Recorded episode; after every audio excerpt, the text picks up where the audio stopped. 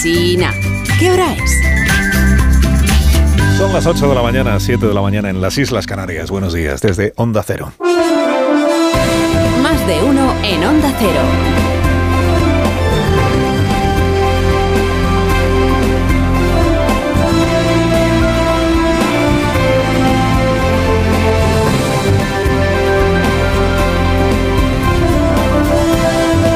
¿Cómo están? Bienvenidos a una nueva mañana de radio. Estrenamos el 9 de mayo del año 2023, Día de Europa.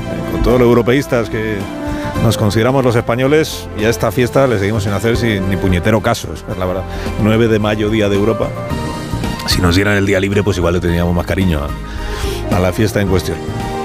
Pero está visto que estas fiestas inventadas y sin, sin una buena historia detrás, pues están condenadas un poco a la indiferencia, ¿no? Y eso es lo que va a pasar hoy con el Día de Europa. Bueno, es martes, martes de Consejo de Ministros. A eso del mediodía empezaremos a saber, por tanto, si la cordial portavoz del Gobierno, ministra Isabel Rodríguez, por la que aquí tenemos el mayor de los afectos, eh, si ha escarmentado o si persevera.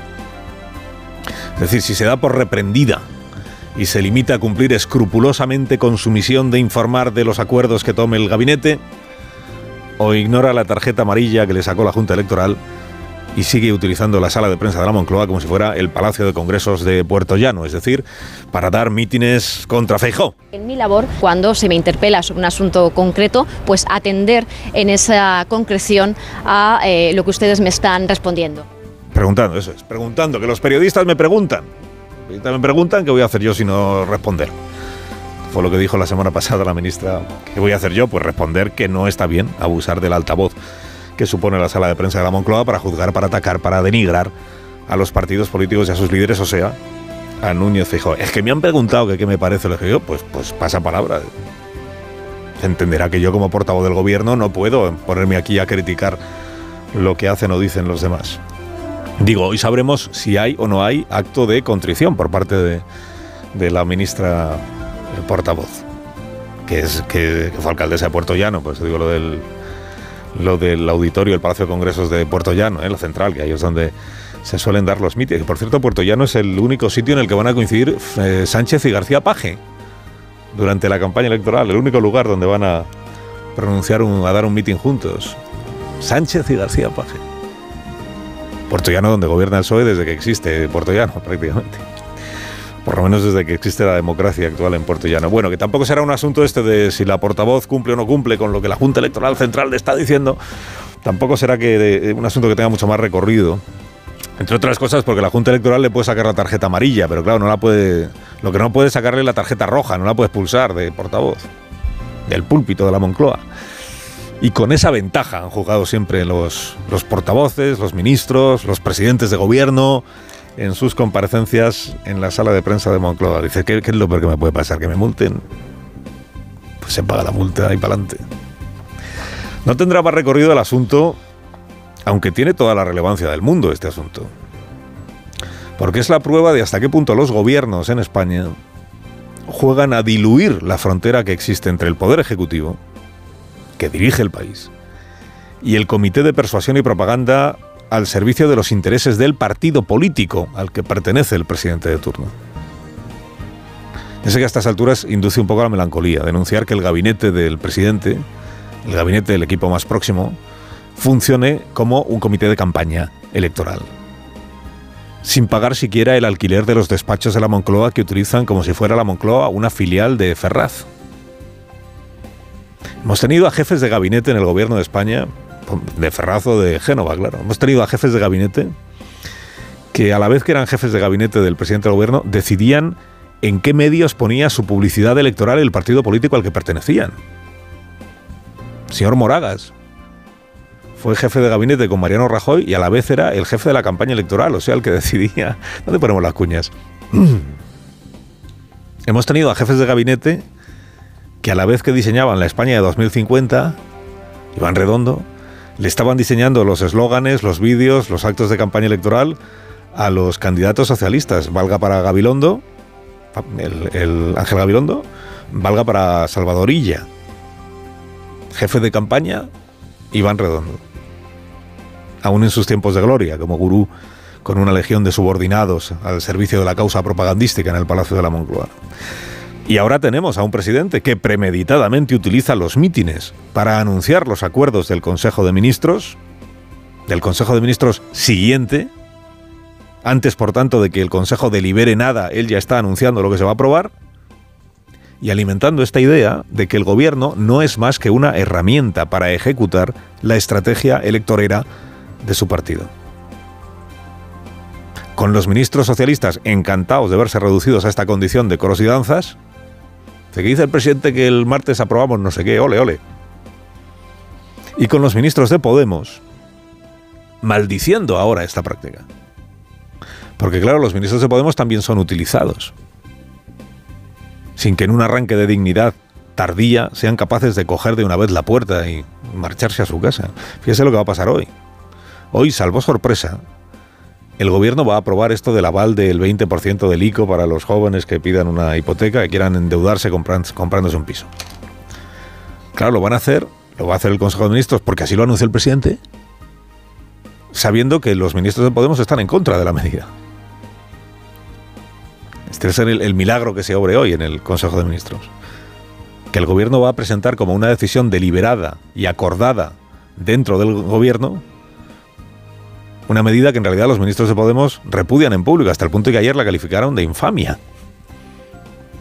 Que lo digan los Pablos de, de, Podemos, Echenique y Fernández, no Iglesias. Adelante, Pablos. Esa propuesta la han celebrado ya Ana Patricia Botín. Una medida del Banco de Santander. El PP. También ha planteado el Partido Popular. Y Ortega Smith. Que agrada a Vox. Creo que con eso lo digo todo. Medidas como estas son las que provocaron en su día la burbuja inmobiliaria con los catastróficos resultados que todos conocemos. Hay que reconocerle a Podemos el valor de salir en público a repudiar una medida aparentemente tan popular o populista, no sé, como esta de avalar a los jóvenes para su primera hipoteca. Esto que parece, no, es que si los jóvenes están contentos con nosotros, pues dice Podemos, a nosotros no nos gusta. Y razón no le falta. Primero en esto de que eh, esto no es lo que la filosofía de la ley de vivienda que tanto con tanta trompetería se anunció estas semanas atrás. La filosofía es que hay que promover el alquiler asequible, que, en realidad es verdad.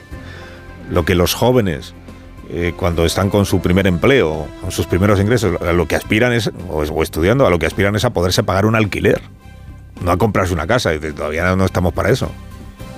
Ni anímica ni económicamente, no estamos para eso. Alquiler asequible, esa era la prioridad. Y ahora aparece esto otro del Estado avalando a quien en teoría no tiene recursos suficientes como para asegurar que va a poder pagar la hipoteca hasta el final, que de eso va el aval, claro que se le pueda conceder el crédito a quien presenta cierto riesgo de no estar en condiciones de devolverlo. Y por eso está el Estado ahí detrás diciendo yo avalo el 20%. Y dice Podemos, cuidado, cuidado que esto puede generar una burbuja inmobiliaria, otra burbuja inmobiliaria. Más bien lo que puede generar es aquello de la mala medición del riesgo de los clientes a los que se les concede una hipoteca. Pero bueno, como luego está el Estado detrás, esto hay que reconocérselo a Podemos que en esto es coherente, no como otros. Lo que no se le puede reconocer a Podemos es la coherencia de dar la batalla en contra de esta medida dentro del Consejo de Ministros, salvo que hoy se produzca una sorpresa en la Moncloa. Ayer dijo Echenique, esta propuesta que ha hecho el presidente, no, si es que el presidente no lo ha presentado como una propuesta, lo ha presentado como una decisión que ya está tomada, fue anunciada como un hecho, recordamos. Vamos a crear una línea de avales para garantizar hasta ese 20% de la hipoteca a nuestros jóvenes menores de 35 años. Vamos a, vamos a. No, vamos a ver si convencemos a Podemos, vamos a ver si negociamos con... No, no, vamos a, a nuestros jóvenes, a nuestros jóvenes. Nuestros jóvenes que lo mismo necesitan ayuda para pagarse el Interrail que para meterse en un piso. Dice, ¿este verano qué? ¿Nos hacemos mochileros o propietarios? Dicen los jóvenes. Sánchez anuncia lo que van a aprobar los ministros sin preguntarles antes a los ministros.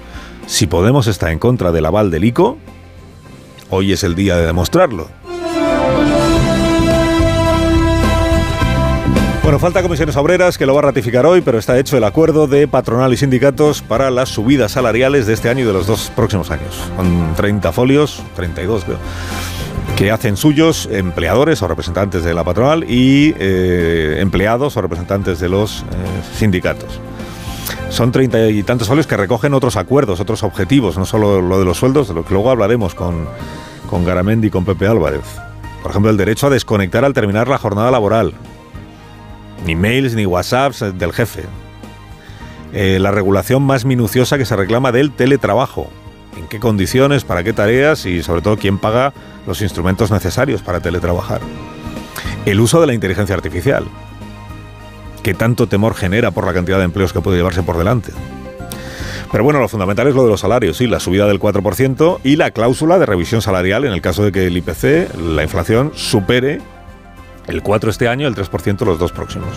El gobierno ha celebrado muchísimo este acuerdo, pero precisamente por haberlo hecho, le ha tomado la palabra uno de los sindicatos principales de la función pública, que es la CESIF que está reclamando que se reabra ahora la negociación salarial entre el gobierno y los funcionarios. ¿Por qué? Porque ahora resulta que en el sector privado los patronos son más generosos en el sector público. Le exigimos a nuestra patronal, le exigimos a nuestro gobierno que no nos trate peor que la patronal de la privada a los trabajadores de la privada. Los funcionarios exigiéndole al gobierno que se comporte como la COE Dice, ministra Montero, hágase usted, hágase usted Garamendi, ¿no? Tanta progresía, tanta historia, ministra. Se le revela un sindicato de funcionarios, se le declaran en huelga a los inspectores de trabajo, los funcionarios del Cuerpo General de Justicia y si nada cambia para la próxima semana, jueces y fiscales. O sea, la mayor conflictividad laboral resulta que la está viviendo el sector público. Y el gobierno, entre tanto, dando lecciones de pacificación a patronales y sindicatos. Carlos Alsina en Onda Cero.